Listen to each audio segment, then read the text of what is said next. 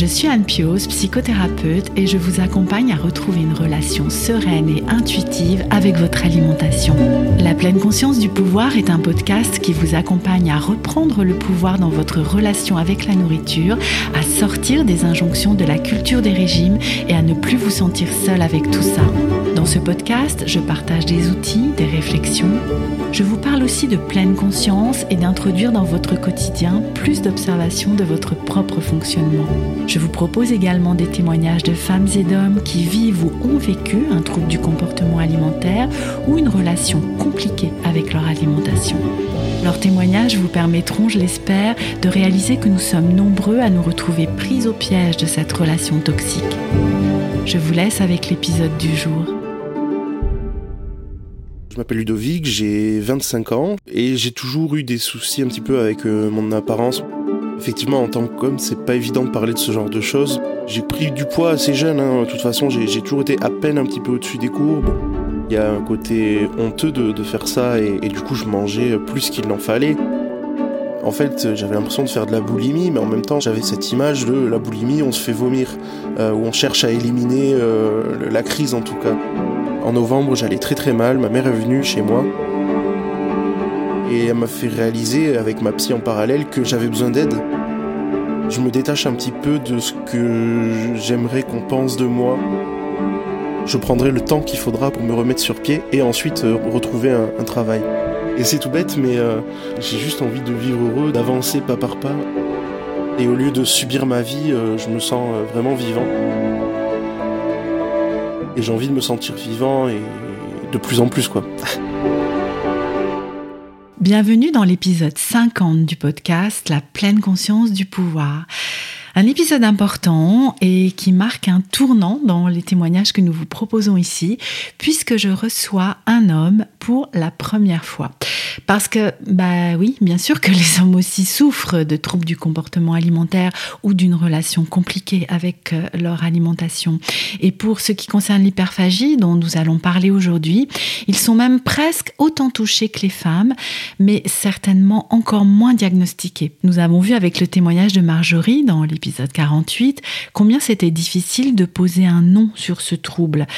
Chez les hommes, ça ajoute souvent, même s'il n'est pas question ici de généraliser et de, rentrer dans des clichés, mais souvent ça ajoute une difficulté encore plus grande à venir demander de l'aide. Nous allons parler de tout cela avec Ludovic, que je suis très heureuse de recevoir comme pionnier masculin du podcast. Ludovic est le créateur du compte Instagram Ludo et je vous laisse découvrir notre échange. Bonjour Ludovic. Bonjour Anne. Je suis vraiment ravie de t'accueillir dans ce nouvel épisode de la pleine conscience du pouvoir. Je suis toujours ravie d'accueillir les personnes qui viennent témoigner dans le podcast, mais tu es le premier homme qui va venir témoigner ici et je trouve ça extrêmement précieux. Donc je te remercie mille fois pour, euh, pour être venu nous partager ton, ton histoire. C'est vraiment pas rien. Pour moi, c'est vraiment pas rien. Donc avant, avant qu'on commence, est-ce que tu veux bien te présenter à nous, Ludovic? Ouais, bien sûr. Bon, déjà, je te remercie aussi de, de m'inviter parce que euh, effectivement, en tant qu'homme, c'est pas évident de parler de ce genre de choses, mais euh, euh c'est quelque chose qui me tient à cœur et euh, depuis peu, j'ai vraiment envie de de, de, partager tout ça et donc du coup je m'appelle Ludovic j'ai 25 ans je suis journaliste mais actuellement sans emploi et j'ai toujours eu des soucis un petit peu avec euh, mon apparence, mon, mon, image de moi et mhm. euh, notamment le poids. Et c'est quelque chose qui est vraiment arrivé fortement dans ma vie au niveau de l'adolescence, euh, des moqueries du collège. Mhm. on essaie de se faire des amis, mais on est un peu rejeté, surtout que j'étais plus jeune que la plupart, mhm. puisque j'avais une année d'avance et que j'étais de fin d'année, donc je suis arrivé au collège, j'avais même pas 10 ans. Ah ben oui, tu étais tout, tout, petit. Enfin, si je peux dire ça comme non, ça. Non, non, mais hein. totalement, totalement. Et, oui. et, et, du coup, je me suis toujours senti en décalage et en même des fois plus mature que, que la plupart de mes camarades. Mm. Et du coup, euh, j'ai toujours été un, solitaire ou euh, un solitaire avec des amis, mais pas trop amis quand même. voilà, mm. j'essayais de trouver des gens avec qui rester, mais euh, j'étais quand même mieux seul. Et du coup, c'est quelque chose qui ensuite est devenu peut-être un peu plus difficile à vivre et à comprendre. Mm. on a envie de, de, de, sortir, de voir des gens, et je pense qu'on se réfugie un petit peu dans la nourriture parfois. Et j'ai pris du poids assez jeune. Hein. De toute façon, j'ai toujours été à peine un petit peu au-dessus des courbes. Mais à partir de l'adolescence, je suis quand même atteint les 100 kilos euh, rapidement. jusqu'à un moment où voilà mon, mon, médecin qui me connaissait depuis tout petit m'avait envoyé vers une diététicienne qui connaissait. Oui. Donc j'ai commencé un régime et au final, euh, j'ai perdu 20 kilos, je crois, et j'en ai repris 25. Mmh, euh, mmh. Comme euh, pas mal de régimes, puisque bah, j'ai perdu en faisant tout ce qu'il fallait faire. Et j'ai commencé à reprendre à partir du moment où la frustration a pris le dessus et que même si je faisais ce qu'il fallait faire, je faisais aussi des compulsions, des petites crises. voilà. Alors, si je comprends bien, en fait, ce, rapport compliqué avec ton image corporelle, ça a commencé tout, tout petit. Est-ce que tu t'en souviens de, du moment où ça a commencé? Hmm, pas vraiment. Euh, je pense que quand même, quand j'étais enfant, euh, sur mon image corporelle, j'étais plutôt détendu. Enfin, je, je, me rappelle pas avoir eu de trop gros problèmes, de trop gros complexes. Mais sur euh, l'image que je dégageais, sur ma confiance en moi, par contre, ça a toujours été problématique. Hmm. Euh, j'ai toujours eu besoin, euh, même petit, d'être rassuré, d'être encouragé, d'être... voilà, j'avais toujours peur de mal faire. Hmm. quitte à des fois du coup m'enfoncer dans des mensonges je partais très loin des fois et pour pour essayer de, de faire le mieux possible enfin voilà je me, je me suis mis beaucoup de pression tout petit, tout petit euh, ouais, sans que personne m'en mette spécialement quoi. Hmm. Euh, et du coup, ouais, j'ai toujours eu ce manque de confiance qui ensuite s'est traduit par un manque de confiance euh, physique quand on commence à, à être au collège, à tomber amoureux, des choses comme ça, euh, hmm. et qu'on voit qu'on ben, on est un peu rejeté, des choses comme ça. Oui, puis je suis avec ce, ce, décalage que tu décrivais entre l'âge physique, l'âge dans ta tête, euh, mm. le décalage aussi, la stigmatisation au niveau du, de la forme du corps. Enfin, ça faisait beaucoup sur tes épaules de, de petit adolescent, en fait. Euh, ouais, ouais, ouais. Surtout que je, suis arrivé dans un collège euh, en ville, donc bon, une ville de, de 80 000 habitants, mais je viens d'un village de 600 habitants où, où dans l'école, l'année où j'ai sauté une classe, on était 5 en CM1, quoi. Donc on, se eh connaissait tous. Eh et, là, j'arrive dans un collège en ville avec des gens qui mm. se connaissent parfois en fait, je me suis un peu heurté à la méchanceté, hmm. à, la, à la moquerie, à la. En fait, j'étais, comment dire, naïf, un peu naïf, un peu innocent euh, mhm. face aux, attitudes des ados. Des autres, euh, ouais. Bah, quand, quand, je t'entends dire, j'étais un peu petit, un peu naïf, mais en même temps, tu, tu avais 10 ans. Enfin, tu, tu étais comme un enfant. Mhm. Euh, ah oui, oui, totalement. avec, et puis, et qui était aussi dans. Hein, je suis vraiment avec. tu vas me dire si tu es d'accord, mais mhm. cet environnement scolaire d'avant, plutôt protégé, enfin plutôt. Oui, ah bienveillant peut-être aussi. Ouais, bah après, euh, ouais, parce qu'à l'école, à l'école, c'était tumultueux parce que j'étais, euh, euh, j'ai sauté une classe vraiment à la fin du, du primaire parce que j'ai fait CM1, CM2 la même année et que et que les années d'avant, j'ai eu beaucoup de problèmes. J'ai été voir de nombreuses psys déjà. j'ai mhm. commencé très jeune avec les psys et et j'étais très impulsif parce que j'avais du mal à justement à canaliser mes, mes colères, mes émotions. Mmh, euh, mmh. J'ai fait pas mal de bêtises. et bah du coup, euh, j'arrivais dans un endroit où par contre j'étais tout sage et uh-huh. où je comprenais pas un peu les, les agissements, les façons de faire, les, mmh, les chamailleries. en, fait, ouais, ouais, ouais, Et du coup, étonnamment, au, lieu de me sentir euh, comme un enfant face à des grands trop grands, il y a des fois où je me sentais presque plus mature parce que je comprenais pas pourquoi les gens perdaient du temps avec la méchanceté, avec les, les hmm. histoires euh, des, des, chamailleries vraiment euh, débiles quoi. Ben et du coup, euh, du coup voilà, j'avais du mal à me mettre dans le moule quoi. J'ai toujours eu du mal à me fondre, à me fondre dans le moule hmm. des gens que je côtoyais quoi. Oui, avec ce sentiment de, de décalage finalement. Ouais, totalement. Du coup, tu, tu, décris cette relation qui se complexifie encore avec ton alimentation à ce moment-là, hein du coup, comme une espèce de boucle en fait. Ouais, ben clairement, euh, c'est à cette époque-là que j'ai commencé à piocher dans les placards un petit peu, euh, toujours en l'absence de, de, ma famille, hein, quand ils n'étaient pas là, parce que il y a un côté honteux de, de faire ça, et, et du hmm. coup, voilà, je, je piochais un petit peu, et, et du coup, je mangeais plus qu'il n'en fallait. Euh, plus qu'un repas normal quoi par exemple hmm, hmm. Euh, donc du coup je, je, faisais des repas normaux et en plus de ça je, à côté je mangeais euh, s'il y avait des paquets de chips pour l'apéro bah il y en avait un qui disparaissait dans la dans l'après-midi et je faisais comme si c'était pas moi quoi. Hmm. Euh, c'est vraiment arrivé quand même ensuite au lycée et au collège, oh, au lycée et à la fac pardon. Euh, parce que bah, le lycée j'étais dans la même ville mais euh, euh plus près d'un grand magasin. Euh, et donc bah, les pauses déjeuner qui des fois pouvaient devenir des pauses pour acheter des bonbons et des et des chocolats et des chips et des sandwichs et des choses comme ça quoi des Mm. plein plein de trucs qui pouvaient euh, combler un peu cette solitude parce que j'étais toujours euh, comme je disais entouré euh, Mhm. avec euh, un deux trois amis euh, principalement des filles d'ailleurs mais j'étais euh, quand même euh, souvent seul donc du coup le midi euh, ou l'après-midi quand j'avais une heure de pause j'allais acheter des, des choses et, et les manger un peu en, en cachette quoi Et ton entourage familial, alors pa- parce que tu parlais de, de faire ça en cachette, caché, hein, Mhm. co- comment ils il vivaient ça? Ils s'apercevaient de quelque chose? Enfin, C'était comment l'ambiance autour de Hmm. ça à la maison? Il y a plusieurs fois quand même où où j'étais rattrapé par la patrouille et et où Oh. euh, non je, je, je dis ça c'est pas méchant hein, c'est Oui. je, des fois où, où on se dit ah bah tiens euh, les chips elles ont disparu quand même euh, c'est étonnant ou euh, ah le fromage il a pris une claque euh, et, et puis je, je sentais des fois qu'on comprenait que c'était moi et mais en même temps on savait pas trop comment me le dire mais des fois on me le, on me le demandait si c'était moi ou pas et moi du coup je me, je me mettais à mentir finalement j'ai bah non c'est pas moi alors que c'était évidemment moi mais euh, il y avait cette vraiment cette honte de, de dire bah ah oui j'ai j'ai pioché euh, dans les trucs euh, comme ça quoi parce que c'est en fait euh, à ce moment-là j'assimilais ça à de la gourmandise et hum, mon Oui. entourage aussi beaucoup Eh de monde oui. assi- associe ça à la gourmandise à la base Eh oui, alors que ça n'a rien à voir avec ça. hein. pas du tout c'est ensuite que je l'ai découvert quoi Oui, bien sûr. Oui, et ce que j'entends, c'est que j'ai l'impression qu'il y avait comme une gêne des deux côtés. Hein, euh, de, Oui, bon, ouais. c'est voilà, est-ce que c'est toi? Non, c'est pas toi. Tout, tout le monde sait que c'est toi, mais mais personne le dit. Enfin, donc quelque Oui, chose un peu mm. comme ça, gêné et, et honteux de ton côté, et voilà, Ah oui, oui, peut-être totalement, ouais. désemparé du côté de tes parents. Enfin, ouais Voilà, une, une impuissance euh, pas savoir comment mm. m'aider quoi parce que. Euh, ma mère continuait de m'amener chez la diététicienne et, et voyait bien que je reprenais du poids euh, alors que j'étais censé en perdre et, et elle comprenait pas pourquoi et moi Eh je lui oui. disais évidemment pas que je piochais dans les biscuits, dans les choses comme ça. C'est ça. Mais du coup, euh, au bout d'un moment, euh, on a arrêté les rendez-vous chez la diététicienne parce que ça Oui. servait à rien quoi. Et oui. Et elle, du coup, elle ne savait peut-être pas trop comment t'aider ou, enfin, comment, Non, comment ça elle se savait pas trop.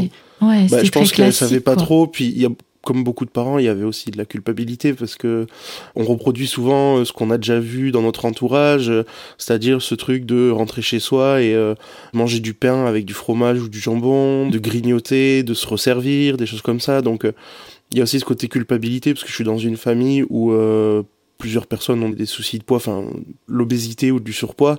Mhm. Et du coup, il y avait un peu ce côté culpabilité de pas vouloir me faire reproduire ce que certaines personnes de mon entourage pouvaient déjà faire, quoi. Et du coup, alors à ce moment-là, tu as arrêté le suivi avec les diététiciennes qui Ouais. t'apportaient finalement pas vraiment l'aide dont tu avais besoin à ce moment-là. Et puis même si je comprends Mm. bien, le, le fait de t'avoir mis au régime, ça avait accentué finalement euh, les compulsions et le...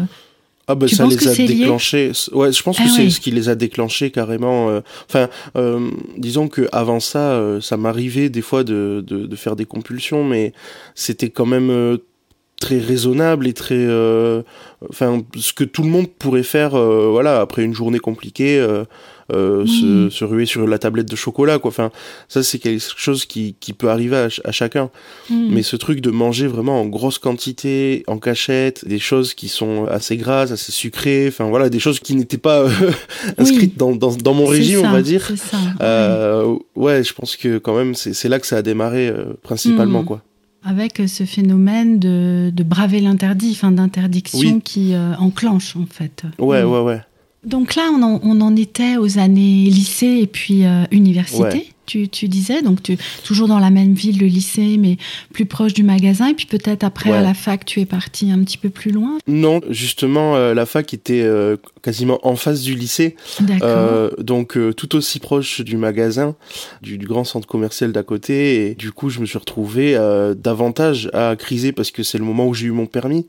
Il faut savoir que du coup, comme j'avais encore cette année d'avance à ce moment-là, j'ai eu mon bac, j'avais pas encore 17 ans, j'avais ben 16 oui. ans et demi, quoi. Mm.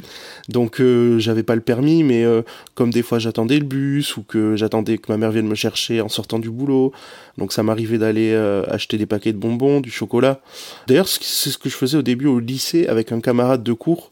C'est un peu lui qui m'a entraîné dans ce truc-là d'aller acheter des chocolats et des bonbons avant des cours. Mhm. Un truc que je faisais pas jusque-là, quoi. Et, et donc là, quand je me suis retrouvé à la fac, euh, c'est venu plus souvent. Euh, aussi dans le fait de, il y avait des distributeurs, euh, donc du coup, euh, Mhm. d'acheter des petits paquets de bonbons, de chocolat, et, et je me faisais presque, comment dire, un petit défi, c'est-à-dire d'essayer de, de prendre des trucs au distributeur sans que personne me voie. D'avoir eu le temps de, de, de prendre, je sais pas, un Kit Kat ou des, des Skittles euh, Mhm. sans que Mhm. personne ne- ne- n'arrive à ce moment-là. Mhm. Euh, et, et du coup, voilà, je faisais ça et, et j'ai commencé à prendre du poids de plus en plus. Ensuite, bon, il y a eu en plus des échecs à la fac, c'est-à-dire que j'avançais pas parce que j'étais pas, ça m'intéressait pas. Enfin, je faisais de l'histoire et ensuite j'étais en droit et trop d'histoire, trop de droit, ça tue l'histoire, ça tue le droit. c'est voilà, j'ai, j'ai- en fait, j'avais, j'aurais eu besoin d'une formation plus variée, plus intéressante, enfin, où on fait pas que de l'histoire ou que du droit. Eh oui, c'était et- trop centré en fait. euh, Ouais. pour toi. Puis j'étais jeune, Mhm. j'étais vraiment jeune et. Eh bien oui, oui. Ouais.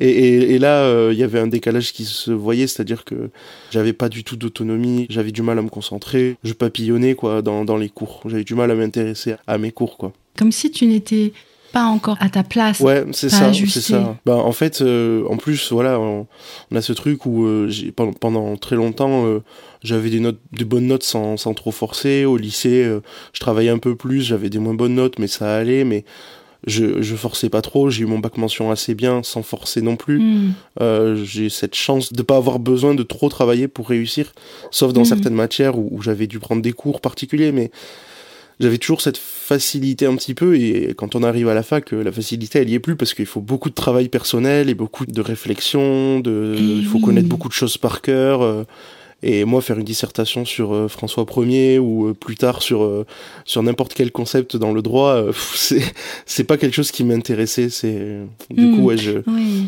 Tu avais Je- pas je du tout acquis pas, les... Ouais, c'est ça, tu avais pas du tout acquis les méthodes en fait pour, euh, Ouais, non, non, clairement. Et puis, Mhm. j'avais vraiment l'impression de me noyer dans la masse. Et, et en fait, c'est, c'est, je m'en suis rendu compte il y a pas longtemps, mais c'est quelque chose avec lequel j'ai beaucoup de mal. C'est d'être dans un espèce de. J'avais l'impression, enfin, c'est un- pas un gros mot, mais d'être dans un troupeau vraiment. On Oui. était. euh, c'est encore une petite Bah fac, hein, oui. mais on était euh, 500 dans l'amphi. Bah, Et euh, il y avait ceux qui étaient tout sérieux, ceux qui, qui revenaient de soirée, ceux qui jouaient euh, à des jeux euh, en plein cours. Et, et moi, je savais pas trop quoi faire et je, je savais pas pourquoi Mhm. j'étais là. Et Mhm. pareil, j'a- j'avais du mal à, à nouer de vraies amitiés. Et puis, euh, les amitiés que j'avais, ben, les gens étaient souvent pas là en cours. et il y avait une énorme solitude et, et du coup, ce besoin de m'enfuir. Et finalement, je pense que la nourriture, c'était un peu mon échappatoire et ma, ma fuite un peu de, de ce stress avec les gens. Parce que j'étais Eh pas à l'aise, quoi. Et oui, un moyen de fuir, hein, tu dis un moyen de fuir. Ouais, ouais. et de- ouais, ouais. Avec beaucoup de solitude, hein, je reste avec ça Ouais. aussi. Et, et ce sentiment d'être complètement anonymisé, en fait, euh, Oui, dans c'est ce ça. grand de- amphi. ouais. Hein, euh, mais oui, même ça. si c'était pas énorme, euh, quand même, Non. 500 personnes, quoi. C'est Mm. ça, ouais. Puis moi, en plus, je suis quelqu'un qui a toujours euh, eu une mémoire assez bonne des, des gens. Donc, euh, c'est-à-dire qu'il y a une personne, je vais parler avec elle et je vais me rappeler de son prénom, je vais me rappeler de ce qu'elle m'a dit. Et il y a beaucoup de gens avec qui j'avais parlé et qui se rappelaient pas de moi, quoi. Donc, euh, en Mm. fait, euh, des fois, j'avais l'impression d'être un peu un, un fantôme, quoi. J'étais à part. euh, ouais. les gens faisaient des soirées et moi, je rentrais chez moi tranquillement et je faisais Mhm. pas de soirée. J'ai, j'étais vraiment en, en décalage encore, quoi. Ouais, le mot qui me venait, c'est mais est-ce que je suis pas transparent? Toi, tu parles de fantôme, Ouais. hein, mais c'est un peu ça. C'est ça, ouais, c'est c'est Mm. ça, c'est vraiment. euh, je suis quelqu'un de très timide, ce qui est pas évident quand on veut être journaliste, et j'osais pas approcher les gens, donc euh, je faisais en sorte qu'ils viennent vers moi et, j'essayais d'attirer leur attention en faisant un sourire ou en leur rendant service. Euh, je sais que par exemple j'ai une super amie que je me suis faite. Euh, c'est, euh, je m'étais assis pas loin parce que j'avais vu qu'elle avait un problème avec son ordinateur qui était le même que moi et je savais que je pouvais répondre à sa question parce que j'avais, je l'avais la réponse et du coup je m'étais mis pas loin parce que je me suis dit comme ça elle me posera la question et elle viendra me parler. Mm, Et mm. c'est, c'est tout bête, mais voilà, c'était ma façon de, d'essayer Eh ben de oui. sympathiser avec les gens. Et euh, voilà, c'est resté d'ailleurs une très bonne amie, euh, une des rares. Mhm. Mais euh, Mm. ouais, j'avais beaucoup de mal à m'approcher des gens et à, et à entrer dans ce, ce truc de, de discuter, de faire connaissance. euh. Oui, En fait, j'avais besoin de solitude et en même temps, j'avais besoin de voir des gens. J'étais un peu perdu. Mais oui, pas qu'un peu, j'ai l'impression. hein. Ouais. Ouais, beaucoup même. Du coup, alors, comment, comment ça a continué Là, on en était euh, aux premières années de fac, ouais. Ouais, bah, en fait, ça a continué euh, avec des, des redoublements à la fac parce que j'ai fait une année en histoire où j'ai eu vraiment des mauvaises notes parce que je travaillais pas vraiment et euh, je suivais pas en cours et j'avais pas envie de suivre et euh, ça a continué jusqu'au début d'une deuxième deuxième année finalement qui était mhm. ma cinquième année à la fac et c'est là que j'ai trouvé euh, un accès vers le métier que je voulais faire qui était journaliste mhm. euh, j'ai toujours voulu être journaliste depuis le collège un peu par admiration pour mon parrain mais aussi parce que je voulais être journaliste sportif à l'époque mhm. et donc du coup j'avais cette envie de raconter des choses de de commenter d'analyser de de rendre compte des choses, de voilà, de, de partager en fait. Et en grandissant, euh, j'avais aussi cette envie de parler des gens, euh, les faire mmh. témoigner, euh, raconter des petites histoires, des choses mmh. qu'on ne voit pas des fois derrière de grands événements. J'ai toujours eu cette envie-là, mais je savais pas comment y accéder sans passer par Sciences Po ou par des écoles qui coûtent très cher. Et j'ai trouvé une formation en alternance du coup, j'ai commencé à Lille en février 2018, où euh, voilà, j'étais journaliste en, alternance, c'est-à-dire que euh, j'avais une formation, j'avais des cours, mais je travaillais déjà, quoi. Sans, sans avoir de grosse expérience, en ayant juste été correspondant sportif pendant 3-4 ans en écrivant des comptes rendus de matchs, etc. Euh, là, je me retrouvais euh, journaliste dans une locale euh, dans le Nord-Pas-de-Calais, de vraiment à 1000 km de chez moi parce que je viens du sud-ouest. Et du coup, quelle incidence ça a eu sur ta relation avec l'alimentation? Ça a eu une incidence assez néfaste, c'est-à-dire que je suis parti ah. en, en me disant euh, je vais pouvoir euh, cuisiner comme je le veux, manger équilibré et perdre euh, un peu de poids. Parce qu'à ce moment-là, je faisais 125 kilos, je crois. Et du coup, je me suis dit, bon, c'est un moyen de repartir du bon pied. Je suis loin de ma famille euh, parce qu'à ce hmm. moment-là, je, je ressentais aussi le besoin de m'éloigner un petit peu, de voilà, de voler de mes propres ailes, quoi, finalement. Et oui, parce que tu avais quel âge du coup alors J'avais 21 ans. Je me sentais un peu étouffé à la maison, c'est-à-dire que euh, les tensions étaient parfois plus fortes et puis j'avais besoin d'un peu plus de solitude, d'intimité. Donc, euh, hmm. Hmm. je me suis dit c'est nickel quoi. Ça va être le grand saut dans l'inconnu, mais pour du bon. Et il y a eu du bon, il y a eu du très bon. Mhm. Mais effectivement, côté alimentaire, ça a été compliqué euh, très vite. J'ai découvert la vie seule en appartement et le fait que le frigo ne se remplit pas tout seul. si on fait pas les courses, il y a pas de nourriture. Si on cuisine pas, il n'y a pas de repas. Et donc, s'il n'y a pas de repas, il n'y a pas d'alimentation plutôt équilibrée. Hmm. Et très rapidement, je me suis mis à faire des fois des petites courses avec beaucoup de choses que je mangerais le soir même et quelques trucs à manger dans les prochains jours, quoi. Hmm. Et finalement, euh, c'est devenu euh, catastrophique parce que en deux ans, euh, j'ai pris beaucoup de poids. Alors, sachant qu'entre temps, en plus, il y a un moment où j'ai fait de l'apnée du sommeil pendant quelques mois de façon très très sévère. Du coup, en fait, j'avais une énorme fatigue. Donc, on sait que la mm. fatigue et les troubles alimentaires, c'est pas le meilleur duo. Ça fait pas bon ménage. Non, du tout. Et du coup, je me suis retrouvé à tomber dans, dans les troubles alimentaires parce que finalement je rentrais chez moi et je dormais et je mangeais. J'étais vraiment une loque et quand j'étais en repos, euh, j'étais affalé sur le lit et, et, je me levais juste pour manger ou aller faire des courses et du coup je mangeais euh, de plus en plus mal. Je me suis rendu compte que j'ai pas mangé de légumes pendant très longtemps alors que j'adore ça. Et je mangeais surtout euh, des biscuits d'apéro, des chips, de la charcuterie, du fromage, du chocolat, du pain en grosse quantité. Et, et j'ai pris du coup en deux ans euh, facilement 40 kilos. Oui, et puis j'ai l'impression encore d'une extrême solitude en fait à cette période. Oui, bah c'est ça. Le problème c'est que je quittais une vie où j'étais bah, dans ma famille, euh, toute ma famille est dans le sud-ouest, euh, euh, mes grands-parents maternels sont à une heure et quart de route et c'est eux qui sont les plus loin. Donc euh, toute ma famille proche euh, mhm. est justement très proche géographiquement. Donc c'est quand même un, un plus. Et je vivais avec mes parents et ma sœur. Et là je me suis retrouvé à vivre tout seul à 1000 km d'eux. Donc, euh, hmm. c'est-à-dire que quand on a un petit coup de mou ou qu'on a, ou qu'on a envie de voir du monde, ben, on peut pas passer euh, leur dire bonjour. Ben euh, je sais pas me faire des amis puisque j'ai jamais réussi à vraiment m'en faire. Euh. et du coup, ben, à part mes copains de promo, quand je me retrouvais dans la ville où j'étais, dans le Pas-de-Calais, ben, j'étais seul, ben très très seul. Et, et, puis surtout, je passais d'une, d'une vie quand même où j'étais assez actif à une vie où je rentrais chez moi après le boulot et je ne faisais rien puisque euh, avant je jouais de la musique et je faisais de la pelote basque. Mhm. Euh, mais la pelote basque, il y en a pas là-bas. Eh ben oui, euh, dans le euh, Nord, pas y en a, mais ah ouais, il y, a quand même euh, trois quatre clubs, mais ils étaient beaucoup trop ah. loin de, de là où j'étais pour, pour, pour espérer aller en, faire et du coup bah, j'ai arrêté de faire du sport et en plus de ça, au bout d'un moment, comme j'avais un salaire, bah, je me suis acheté une console de jeu et donc c'était beaucoup plus facile de rester rester au chaud dans, dans son appart avec sa, sa console, à jouer à FIFA toute la journée et, et à manger ce qu'on voulait sans, mmh. sans être embêté quoi. Hmm. Et à quel moment, parce que tu, mettais le, mot de trouble alimentaire, hein, à quel moment tu as commencé à, mettre ce mot-là et, et, à te rendre compte en fait que c'est ça qui se passait? Ça, je pense que je m'en étais rendu compte avant déjà. Je m'en étais rendu compte euh, dès l'adolescence, le lycée, parce que hmm. je suis quelqu'un de très curieux et quand je comprends pas quelque chose, j'ai envie d'essayer de le comprendre.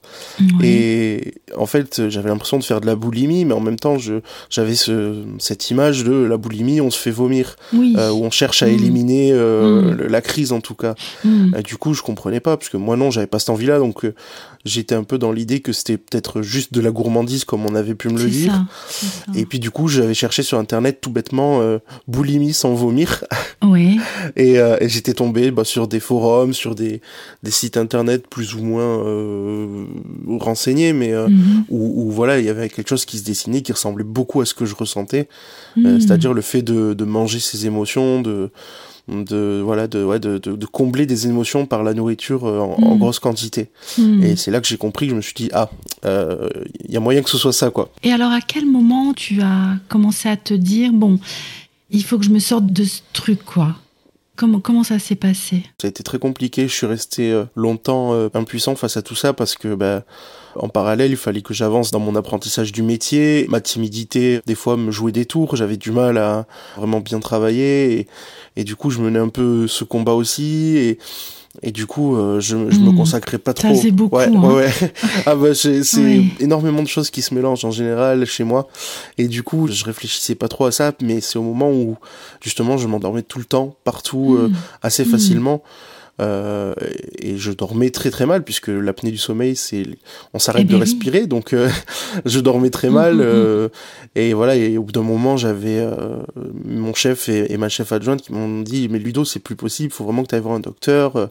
Là c'est même pas pour le pour le journal pour la rédaction ou quoi c'est pour toi qu'on te dit d'y aller faut vraiment que tu, tu prennes soin de toi et tout et et je sais que ma chef adjointe elle, elle m'obligeait à rentrer chez moi dormir euh, entre midi et deux. Elle dit je veux pas te voir à la rédaction, tu tu restes pas là, tu vas dormir chez toi et et tu reviens te hmm. reposer parce que je m'endormais euh, tout le temps euh, en écrivant mes articles quoi. Et mm. à ce moment-là, je continue à prendre du poids parce que du coup, bah, euh, j'étais plus irrité, plus stressé, plus inquiet. Et donc, euh, Mais oui, voilà, c'est ça, totalement. Et du coup, euh, j'ai vu un pneumologue à la mi-septembre 2019. Et donc, mm-hmm. et donc voilà, c'est là que j'ai vu un pneumologue qui m'a dit que, enfin, enfin, j'ai dû faire les tests d'apnée, tout ça, hein, bien mm-hmm. plus tard. Mm-hmm. Et effectivement, j'étais équipé d'une machine. C'était évidemment dû à mon obésité, parce qu'à ce moment-là, je faisais, je faisais déjà 170 kilos, donc c'est là que je me suis dit euh, ça va pas quoi. J'allais sur mes 23 je pense et du, coup je me retrouvais euh, équipé d'une machine pour respirer la nuit pour pas mourir finalement parce que il y a un manque d'oxygénation du cerveau, il y a le cœur qui s'affaiblit. Et moi je faisais vraiment des bruits très particuliers quoi, c'est plus des ronflements, c'est c'est au-delà de ça. Et, et je sais que quand des gens de mon entourage dormaient pas loin, ils, entendaient, ils avaient peur quoi. Donc du coup euh, à ce moment-là, je me suis dit tu t'es vraiment mis très très mal. Et c'est là que je me suis dit il faudrait que ça change. Et j'ai eu encore plus cette envie-là quand, euh, à la fin de mon alternance, j'ai pas eu mon diplôme. Entre l'apnée et, le, manque de confiance par rapport à mon image, bah, je me suis freiné et je me suis mis des bâtons dans les roues tout seul, quoi. Ça a dû être une sacrée déception, ça. Enfin, j'imagine. Une déception, mais pas que. Ça a été une humiliation. Ça a été euh, très très violent parce qu'on se retrouve mmh. face à trois personnes dont deux sont journalistes et dont une a été la formatrice pendant deux ans et et on se mhm. retrouve finalement euh, assailli de reproches on aimerait ah. expliquer pourquoi, mais euh, c'est trop tard parce que la décision est prise et du coup on aimerait expliquer pourquoi on, on est timide, pourquoi des fois mhm. euh, on a du mal. Mhm. L'apnée du sommeil, euh, il y a une des personnes qui était au courant puisqu'elle m'avait dit qu'elle comprenait, que elle en prendrait compte, mais finalement mhm. elle en a pas pris compte puisqu'elle m'a reproché à ce moment-là d'avoir été trop peu énergique. Et du coup il y a vraiment un sentiment de colère, de, de honte, de culpabilité, de, de devoir annoncer à sa famille qu'on n'a pas eu ce diplôme qui pourtant était censé être facile à obtenir puisque euh, mm. peu de mm. gens euh, ne l'ont pas normalement. Et du coup, voilà, c'était mm. vraiment euh, une grosse chute. Et en fait, je m'en suis rendu compte sur le coup parce que j'ai souffert et que je me retrouvais seul parce que ensuite il y a eu le confinement. Mais je l'ai recompris récemment puisque j'avais juste l'impression d'un d'un mauvais souvenir qui restait ancré. Et finalement, on, mm-hmm. on, a vu plus tard avec ma psychologue que c'était devenu un traumatisme et que ça avait beaucoup joué sur tout ce qui a pu suivre quoi. Justement, qu'est-ce qui s'est passé après? Là On s'approche de d'aujourd'hui, j'allais dire de l'époque contemporaine, si, je peux dire ça comme ça. Euh, donc, puisque là, on est euh, 2020, le confinement. Donc là, tu rentres, tu rentres chez toi, du coup, comment, non, comment ça non, se non, passe? du tout. Bah, justement, euh, fin février, je finis mon, mon alternance et puis je reste euh, vivre là où je suis parce que je repars avec cet objectif de bon, eh bien, il va falloir rebondir, trouver un autre contrat de journaliste. Euh, Mmh, mmh. Et en fait, à l'époque, j'avais pas pensé que euh, c'était une grosse erreur et que il aurait mieux fallu euh, rentrer dans ma famille et prendre soin de moi, euh, parce que bah à l'époque, je me suis dit bon, il faut rattaquer tout de suite, il faut faut aller de l'avant, faut pas se laisser abattre. Eh oui. Et voilà. Sans même digérer finalement ouais. hein, ce- cette humiliation que tu venais de vivre Ouais. en fait. Et puis toute cette période tellement euh, pff, bouleversante. Ouais, enfin, c'est ça. Et donc j'ai hmm. même pas pu rentrer euh, dans ma famille finalement. Euh, je prévoyais de le faire, mais euh, comme en même temps j'avais passé des entretiens, euh, et à un moment Mm, j'attendais des mais nouvelles pour un entretien, je devais avoir la, la réponse le lundi, et il s'avère que c'est le premier lundi où on, où on était confiné, donc euh, euh, je suis resté en Mm. suspens, j'ai pas pris le risque de descendre euh, en train ou, ou de prendre ma voiture que Mm. j'estimais pas capable de faire euh, 1000 km d'un coup comme ça. Euh, donc du coup, euh, bah, je suis resté dans le nord et loin de ma famille encore plus, donc à devoir encore plus digérer ça seul euh, Et oui. et à faire comme si ça allait plutôt bien. Ils se doutaient, ma famille, que ça allait mal, mais j'essayais de, de tenir le cap, quoi. Tu gardais tout ça pour toi en fait. Oui, ouais, ouais. J'essayais de Mm. leur dire quelques trucs, mais je voulais pas non plus les inquiéter. Et du coup, j'ai essayé de me convaincre que ça irait et que de toute façon, Oui. voilà, j'allais bientôt euh, rentrer Mm. dans, dans ma famille. Juste avant le confinement, je venais de me mettre au CrossFit. C'était euh, un truc dont j'avais envie depuis quelques temps et qui m'a enfin motivé. Et puis je voyais enfin du monde.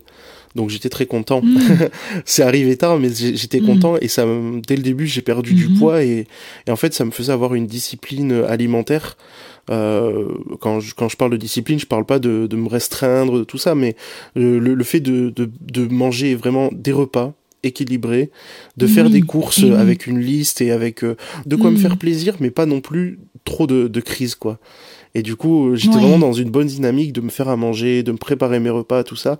Le confinement m'a aidé Mhm. aussi parce que contrairement à, à beaucoup de gens qui se plaignaient d'avoir pris du poids, moi j'en ai perdu parce que on sortait faire les courses moins souvent et, et du coup je devais faire des courses organisées et pas gaspiller d'argent euh, dans des chips ou du Mm. saucisson quoi. Donc du coup euh, j'ai Eh continué oui. à perdre du poids et à faire du crossfit euh, quand ça a repris en extérieur euh, vers la mi-mai si je me rappelle bien. Ouais. Puis ensuite, en juillet, j'ai dû partir. euh, j'ai trouvé un contrat en fait euh, à la frontière entre la Normandie et les, les Hauts-de-France. Mhm. Et du coup, euh, très vite, il a fallu chercher un appartement et commencer mon contrat, tout en ayant l'appart que j'avais dans le Pas-de-Calais, tout seul. euh. et du coup, voilà, j'ai bougé à ce moment-là, donc j'ai même pas pu rentrer dans ma famille finalement. euh, tout de suite quoi Mhm. et j'ai revu Mhm. ma famille euh, en juillet ou en août quand ils sont passés me voir mais c'était quand même très peu et je voyais pas mes grands-parents et j'étais quand même seul et loin de tout le monde quoi dans un appartement plus petit et un boulot euh, plus compliqué puisque euh, de la presse quotidienne régionale je suis passé à la presse hebdomadaire et où par contre du coup il faut recenser un maximum de choses. Il y a beaucoup Mm. moins de moyens en fait. Donc euh, on doit faire beaucoup plus mais avec beaucoup moins. Ça m'est arrivé des fois de bosser 13 jours d'affilée sans que ça n'inquiète personne c'est pas sain Et euh, aujourd'hui, où, où, où tu dirais que tu en es alors, euh, Bah aujourd'hui, euh, je suis actuellement en chômage parce que j'ai pris une année pour euh, pour me reposer parce que du coup j'ai eu ce contrat-là qui a été euh, compliqué euh, puisqu'il a fini en février Mm. 2021. euh, mon poste était supprimé, mais entre temps on m'avait fait mariner des offres ailleurs qui finalement n'ont pas abouti. J'ai eu en plus une histoire amoureuse qui s'est terminée euh, brutalement au reconfinement, donc ça a été très violent. Donc j'ai fait euh, mon anniversaire. Noël et le premier de l'an seul. Et c'est là qu'a commencé vraiment la, la, la descente aux enfers, moralement, on va dire. Et que j'ai commencé à broyer du noir euh, dans cet appartement-là, qui était tout petit, Mhm. jusqu'en juin, où j'ai retrouvé un boulot en Picardie, euh, qui a duré jusqu'à décembre euh, 2021. Donc, euh, sept Mhm. mois euh, que j'ai pris un peu comme un petit coup de pied au derrière. Une impulsion dans, dans, dans une piscine un peu, quoi. On, voilà, on essaie de se remotiver, de, de se Mhm. relancer. Euh, J'en parlais avec ma psy, parce que ma psy était devenue un peu... euh, ma confidente presque mon mon, mon, mon Mhm. soutien mon euh, mon repère voilà c'est je lui demandais vraiment conseil euh, dans nos rendez-vous parce que j'aimais beaucoup sa façon d'aborder les choses Et du coup, ce suivi-là, tu l'as commencé à quel moment? En mars, février mars 2021. J'ai une amie qui m'avait Mhm. parlé de Stop TCA et, et moi j'arrêtais pas de lui dire non mais c'est pas pour moi, je suis pas vraiment fan de, de ça, de la visio. Et puis en fin de compte, comme je savais pas où j'allais me retrouver euh, dans, dans les semaines, les mois à venir, ben, je me suis dit bon bah on peut toujours essayer. Et sachant qu'il y avait un appel, euh, Mhm. un appel de 30 minutes euh, gratuit avec euh, Cé- Céline qui a créé le, le, le- la plateforme et qui elle-même a, co- a connu les. TCA. Le feeling a Mhm. été très bon et elle m'a conseillé une psychologue et une diététicienne euh, avec qui j'ai pu commencer un suivi et effectivement euh, je suis tombé sur deux personnes euh, vraiment euh, merveilleuses et là là, là je savais que j'étais en sécurité que j'étais sur des personnes euh, Oui. voilà, je savais que si elles étaient sur cette plateforme, je pouvais leur faire confiance. Et ça s'est avéré Mm. au fil des consultations. euh, J'ai beaucoup progressé Oui. grâce à ça, quoi. Oui, et, et du coup, parce que je vois, je vois qu'on va arriver à la fin là, de Mhm. no- notre échange, à l'heure où nous enregistrons euh, cet épisode, donc nous sommes début avril. Comment tu vas aujourd'hui et comment ça se passe aujourd'hui pour Hum, toi Ludovic Disons que je me soigne.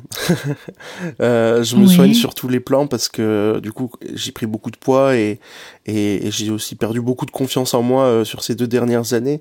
En novembre j'allais très très mal. Ma mère est venue euh, chez moi dans, en Picardie parce que j'ai- j'avais Mhm. redéménagé du coup Euh, et elle est venue m'aider à régler certains problèmes, euh, à me faire aller voir un docteur et elle m'a fait réaliser avec ma psy en parallèle que j'avais besoin d'aide et que il fallait que j'arrête de travailler pour le moment, enfin que je Mhm. prenne vraiment le temps de, de m'occuper de moi. Pendant le moment où ma mère était là, j'ai reçu une proposition de contrat qui ne me convenait pas. Ça voulait dire déménager de nouveau à une heure et demie de là, euh, et en Mhm. plus de vivre tout seul, travailler tout seul. Et je me suis dit non, c'est bon, c'est trop. euh, elles ont raison, je vais descendre. Et du coup, je suis descendu et euh, le 27, je terminais mon contrat le 27 décembre et le 28, j'étais euh, j'étais chez moi. Et voilà, maintenant je Mhm. m'occupe de moi, de ma santé, je continue mon suivi euh, psy. On a réussi à traiter un peu le, le chapitre de, de ce traumatisme de, du jury de fin d'alternance, mais il y a encore beaucoup de choses à, à régler. Je continue en fait de me découvrir. Je fais justement une pause pour ça, quoi. Tu disais tout à l'heure, je, je prends le temps de me soigner Ouais. et j'entends aussi, je prends le temps de partir à ma rencontre, en ouais, c'est ça. Hein, la rencontre avec soi-même. C'est totalement ça, Ouais. c'est que euh, je me détache un petit peu de ce que j'aimerais qu'on pense de moi, de ce que je crois que les gens attendent de moi. Et je me mm. concentre plus sur ce que moi je veux, pour moi vraiment. Euh, C'est-à-dire C'est que euh, que les gens le veuillent ou pas, que des personnes de ma famille le veuillent ou pas, euh, je prendrai le temps qu'il faudra pour me remettre sur pied et ensuite Mm. euh, retrouver Mm. un, un travail. Le monde du journalisme est très fermé, c'est très difficile de trouver Oui. des contrats, mais c'est pas grave. Je, en fait, je préfère me soigner euh, vraiment que refoncer tout de suite dans Mhm. un contrat et de nouveau me casser la, la Mhm. figure et, et de nouveau souffrir et, et ne pas avancer quoi. Là, c'était vraiment le moment d'avancer. De aussi à ce moment-là, j'allais tellement mal que ma psy euh, m'avait fait comprendre qu'il fallait vraiment que j'aille voir euh, un psychiatre pour un traitement parce que Mhm. J'étais vraiment euh, tombé très très bas et même elle se demandait euh, comment elle pouvait m'aider à distance. C'est là que la visio a ses limites, Et bien oui. sûr. Et, du ça, coup, voilà, j'ai également un traitement par rapport à ma dépression qui me permet de plus avoir trop ce nuage au-dessus de la tête quand je me réveille, justement, qui me permet de me Mm. réveiller naturellement à 7h30, en forme, plein d'énergie et avec le sourire, plutôt que de me lever euh, en traînant des pieds à 8h30 et, et en soufflant et en, en ayant l'impression que chaque chose demande un effort euh, surhumain, quoi. Oui, j'entends vraiment euh, euh, un processus qui est en chemin, en Ouais, fait, ouais, ouais. qui avance, qui est en chemin, et que tu te donnes le temps, en fait, de prendre soin de toi Ouais. là, pour euh, repartir avec d'autres bases Mm, aussi, et ne plus foncer tête C'est baissée. ça. Hein, c'est comme si pendant des années, tu étais un peu en apnée, enfin, de, Ouais. de- d'avancer, d'avancer, d'avancer. Et là, c'est cette pause, Ouais. en fait, que, que tu Et fais c'est- cette année. C'est pas Mm. évident pour deux choses, c'est que d'un côté il y a la Mhm. pression qu'on se met et qu'on nous met autour dans la société, dans notre entourage, euh, sur ce, ce truc Mhm. de il faut travailler, il faut gagner sa vie, il faut Mm.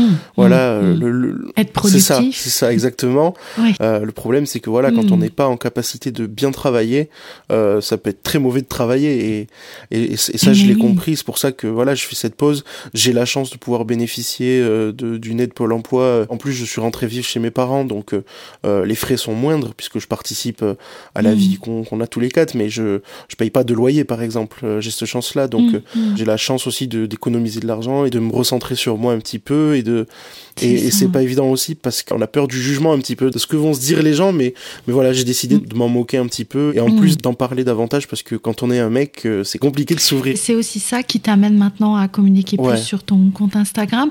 Bien sûr, on mettra hein, mhm. le, lien dans la description de l'épisode. D'ailleurs, ton compte, oui, mais j'aime beaucoup le nom qui s'appelle Ludo Revi. Euh, c'est vraiment, euh, hein, ça résume vraiment tellement bien ben, ce que, tu En fait, ça, résume justement euh, le petit changement qui est en train de s'opérer, c'est-à-dire que jusqu'à il y a pas longtemps, il s'appelait Ludo hyperphage et obèse. Euh, qui, ah, voilà, et ouais, c'était un compte qui était fait hmm. finalement euh, pour parler de mon hyperphagie, mon obésité, de mon combat pour la perte de poids. Mais au final, je me suis retrouvé à me rendre compte que j'étais pas que ça, euh, que j'étais aussi euh, euh, quelqu'un de très très sensible, quelqu'un qui a des problèmes d'attention, quelqu'un qui a eu mhm. une dépression et aussi quelqu'un mhm. normal. je suis, enfin, je suis, je suis à mhm. part comme chacun, mais je suis aussi un être humain et, et qui doit apprendre à s'aimer, qui doit apprendre à, à composer avec ses humeurs, avec ses émotions et et du coup, euh, là, en, en, revenant chez moi, j'avais vraiment ce sentiment de revivre. Déjà, mm. rien que le fait de prendre ma mère dans les bras euh, euh, tous les matins ou tous les soirs quand je la vois, c'est mm. quelque chose qui, mm. pour moi, est très important. parce que je suis quelqu'un de très famille et du coup voilà de revoir ma famille mon père ma sœur mes grands-parents c'est quelque chose qui compte pour moi et j'ai vraiment cette impression de de revivre ou de en, fait de justement euh, la dernière fois on a terminé le protocole EMDR avec ma psychologue. Et, et je me rappelle qu'au tout début on avait fixé euh, euh, j'avais fixé un peu ce que je voulais ce que j'espérais et j'avais dit je veux mhm. vivre parce que j'avais peur de mourir euh. Et la mmh. dernière fois, je, quand, on, quand elle m'a ressorti ça, je lui ai dit, bah, j'aimerais euh, changer ou nuancer en tout cas, et je voudrais vivre heureux. et c'est tout bête, mais euh, en fait, j'ai juste envie de vivre heureux, de d'avancer pas par pas, euh, parce que j'ai envie de perdre du poids, parce que pour ma santé, pour mon bien-être, pour mieux m'habiller comme je le veux, pour, pour plein de raisons, j'ai besoin et envie de perdre du poids. Mais euh, c'est pas ça la finalité. Enfin c'est ça sera ça sera finalement euh, quelque chose qui va découler de de tout un bien-être de tout un mm. bonheur de tout un calme qui sera revenu dans ma tête. J'y vais euh, pas à pas et euh, chaque jour chaque jour est un est un nouveau jour. Enfin c'est très très philosophique de dire ça mm. mais je le vois vraiment comme ça depuis que je suis revenu. C'est-à-dire que je, je me rends compte de, de ce qui s'est passé ces derniers mois et du progrès immense qui a été fait. Et des fois euh, je sais que voilà, par exemple, mon père des fois a du mal à voir euh, euh, les progrès qui ont été faits ou les changements qu'il y a eu. Et, et, et, avec ma mère, on, lui rappelle à quel point j'ai été mal, à quel point j'ai été très très bas, Mais oui. et que rien que le fait de me lever heureux et de, de, de, regarder les montagnes en sortant de chez moi parce que on, on, voit les Pyrénées au loin, je, je prends je prends une, je prends une bouffée d'air et je me sens encore plus vivant qu'avant quoi. Et au lieu de subir ma vie, je me sens vraiment vivant. Et j'ai envie de me sentir vivant et de plus en plus quoi. Mais merci tellement pour ce partage. merci à toi. Ben, ah, j'en ai des, des, frissons, tu sais. Je m'imagine ces montagnes ah, là, et puis toi qui prends une grande bouffée d'air, tu bah, sais. C'est un peu ça là. C'est ah, franchement, euh, c'est avance quoi. Ouais, j'aurais mm. tellement à dire parce que c'est c'est vraiment ouais j'ai en plus voilà comme je disais c'est pas évident quand on est un mec de, de parler de ses émotions de de, de parler de ses mm. fragilités. Euh, il y a un peu cette masculinité toxique de euh, un homme ne pleure pas. Et ben si, moi je pleure beaucoup. Euh, je pleure mm. pas tous les jours, mais quasiment. Euh, mais des fois de bonheur. Hein. Euh, par exemple, hier j'étais à un concert de musique classique, j'ai pleuré parce que je trouvais ça beau. Mm-hmm. mais mais voilà, il y a ce mm. truc de. J'aimerais que les gens des fois réalisent que ben les mecs aussi ont le droit de pleurer et les filles ont le droit de ne pas pleurer justement. les filles ont le droit de voilà, c'est, ça va aussi dans ce sens-là quoi. C'est que peu importe le, genre, euh, on peut euh, être sensible ou pas, euh, partager ses failles ou pas, mais on peut voilà avoir des fragilités. Et c'est vrai que déjà que l'hyperphagie est assez méconnue par rapport à, à, la boulimie ou l'anorexie, ben, mhm. l'hyperphagie mhm. chez les hommes, c'est assez rare. C'est pour ça aussi que j'avais créé mon compte Instagram, c'est que je sentais vraiment que c'était peu commun ou peu partagé. Et j'avais vraiment envie de, mhm. bah, de, de, croiser des gens comme moi, mais aussi de, bah, de raconter mon histoire. et de, de montrer aux gens qui pouvaient s'identifier un peu euh, plus ou moins à, mon parcours, de, de, de leur dire euh, vous n'êtes pas tout seul et puis on, va y arriver quoi. Je te remercie beaucoup Ludovic pour ce partage. On, arrive à la fin de l'épisode.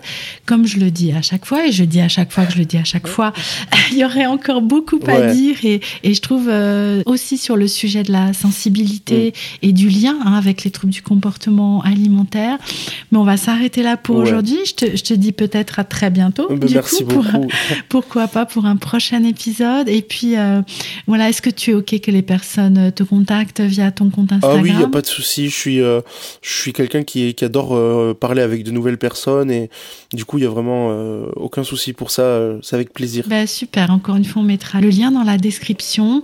Et puis, bah, je suis vraiment voilà, très honorée que tu sois venu comme un pionnier ici sur le podcast et j'espère que ça ouvrira la voie à, d'autres hommes qui auront envie de, de venir témoigner. Bah, j'espère aussi. À bientôt, Ludovic. À bientôt.